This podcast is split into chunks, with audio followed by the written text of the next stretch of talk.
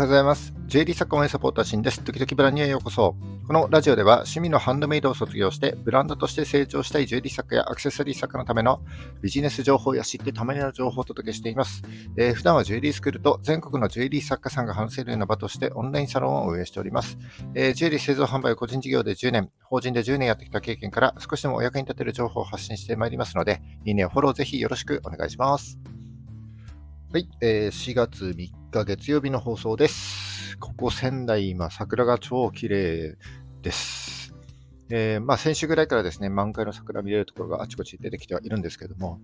まだまだ五分咲きぐらいのところも多いので、えー、今週もですね、お花見が楽しめそうだなというふうに思っております。えー、今日のお話ですけども、えーまあ、4月に入ってね、えー、今週ぐらいから新しい生活だったり、新しい、え、職場に移ったりとか、あるいはあの学校が始まったりとかですね、えー、何かと新しいことが始まる時期かななんていうふうに思います。新しいあの環境になれるまで大変ですし、まあ、どうしてもね、あの周りに合わせていかないと孤立してしまったりするので、まあ、自分らしさがなかなか表現できないなんていうふうに思ってる人も多いんじゃないかなというふうに思います。そこで今日はですね、あの自分らしさって何だろうっていうことをディズニーとドラえもんでちょっとお話していきたいなというふうに思っております。えちょっとですね、肩の力を抜いてゆるーくお話したいと思いますので、まあ、移動しながら作業しながらですね、サクッとあの聞き流していただければ幸いです。それではよろしくお願いします。はい、えっ、ー、と、ディズニーとドラえもんからですね、えー、自分らしさって何だろうということを学ぶお話になります。で、ディズニーとドラえもん、まあ全然違いますけども、どっちもですね、子供も大人も楽しめるかなというふうに思っております。で、それぞれちょっとですね、あの特徴というか、えー、それぞれのらしさをですね、少しあの分解してお話ししていきたいなというふうに思います。えー、まずドラえもんですけども、ちょっと今のドラえもんは見てないんで、えー、違ったら大変申し訳ないんですけども、ドラえもんのストーリーをですね、ちょっと分解してみると、まあのび太やジャイアンとかね、えー、スネ夫やしずかちゃん、そしてドラえもんといったあのお決まりのメンバーで、えー、そしてストーリーもね、なんとなくお決まりのパターンになってますよね。まあ、例によってこののび太がですね、えー、なんか宿題が終わってないとか、友達にいじめられてるとか、まあ、何らかの試練がこう、ある日ふっかかってきて、えー、ドラえもんに相談するとドラえもんがこう秘密の道具を出してくれるっていう流れですよね。でもドラ、あの、のび太はね、あの、使い方を間違ったりして、えー、思わぬトラブルが起こって、こう、大騒ぎになって、まあ、最後にね、何らかの教訓が得られるみたいな、えー、オチで終わるのが、まあ、典型的なストーリーかなというふうに思っております。で、一方、ディズニーはですね、こう時代に合わせて新たなキャラクターだったり、新しいストーリーとかですね、こう登場してきますけども、なんとなくね、こうある一定のパターンがあるようにやっぱり感じます。えー、と、実写のリトル・マーメイドも6月に公開されますけども、まあ、アリエルもラプンツェルもですね、こう何らかの困難な状況に置かれているか、もしくはなんかね、こう夢や目標があって、で、そこに向かっていく中でですね、こう主人公を助けるキャラクターが登場してくるみたいな感じだと思います。で、そこから新しい冒険が始まって、で、なんか悪役、ヴィランズが出てきたりしてね、えー、困難に立ち向かって、最後はハッピーエンドみたいな感じが、パターンが多いかなというふうに思います。で、ディあのディズニーはあの注目したいのは、そこの主人公ですよね。この時代によって変わってきてますよね。昔のオーロラ姫とか、あの白雪姫はこう王子様が出てきてお姫様を助けるみたいな感じですけども、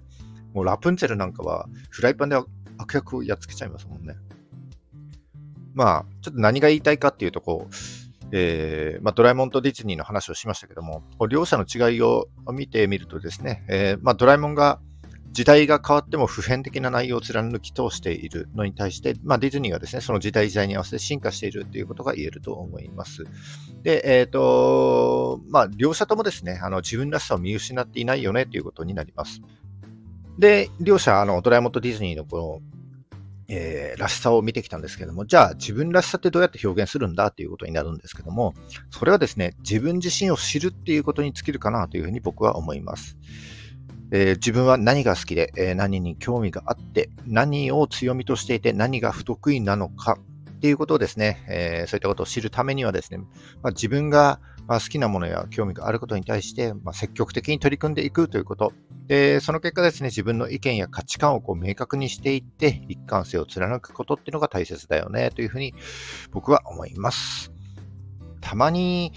ああ、あの〇〇な、〇〇な人ね、なんてこう言われる人っていると思うんですけども、そう思われてる人って、こう、自分の個性をうまく表現できている、あの自分らしさが出てる人だと思いませんか？えっ、ー、と、周りの意見ってこう、いろいろあると思うんですけども、こう自分の好きなことはですね、とことん好きって言える時代だと思うんですよね、今ね。で、その好きなことをですね、こう自分だけじゃなくて、こう外に向けて発信している人たちが、ああ、あの、〇〇な人ねって言われる人だと思うんですけども、えー、何か自分が好きなことだったり、興味関心を持っている人って必ず、あの、世界中にいますから、まあ、そういった方々とですね、こう、好きな話題でとことん盛り上がって、えー、共感することで、えー、ああ、ま、あの、〇〇な人ねって言われるようなですね、こう自分らしさっていうのを、えー、確立していきたいなというふうに僕は思います。最近僕の個人アカウント、あの、インスタの個人アカウントで、ディズニーのショート動画ばっかり上げてるんですけども、いよいよディズニー一色になってきたなぁなんて自分でも思ってるんですよね。まあ、ちょっと好きなことなので、まあ、誰が何と言おうとあげようかなと思ってて。なんで、いずれですね、ああ、あのディズニー好きなジュリーの先生ね、なんていうふうに言われたら、すごく嬉しいなというふうに思っております。えー、TikTok は結構回るんですけどもね、インスタは結構、えー、回る動画と回らない動画がはっきりしてて、その原因は何なのかななんてちょっと見てもいないんですけども、まあ自分好きなことなんで、自分で見てね、後から見て、あ、ちょっとほっこりするなんていうふうに思いながら、こう、えー、リールをね、見てますけれども、まあ、そんな風にですね、こう自分らしさを少し表現できていけたらなというふうに僕は思っております。はい、今日はですね、え、ー、と、ディズニーとドラえもんから自分らしさって何っていうことを学ぼうというお話でした。ちょっと話がうまくまとまらなくて申し訳ございません。はい、え、ー、と、今日も最後までお聞きいただきましてありがとうございました。えー、この放送がですね、少しでも役に立ったためになったと思った方は、いいねをお願いします。